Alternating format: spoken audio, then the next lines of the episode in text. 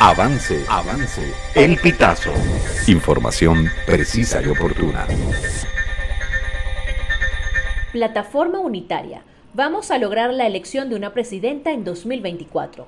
La Plataforma Unitaria Democrática se refirió a la realización de la primaria en Venezuela y resaltó su agradecimiento a la Comisión Nacional de Primaria por el éxito de la jornada, así como a cada una de las voluntades sumadas. Con el contundente mandato otorgado a nuestra candidata unitaria, el 22 de octubre dimos el primer paso hacia la conquista del cambio que todos unidos vamos a lograr a partir de 2024 con la elección de una presidenta, expresó el bloque opositor en un comunicado un mes después de estos comicios.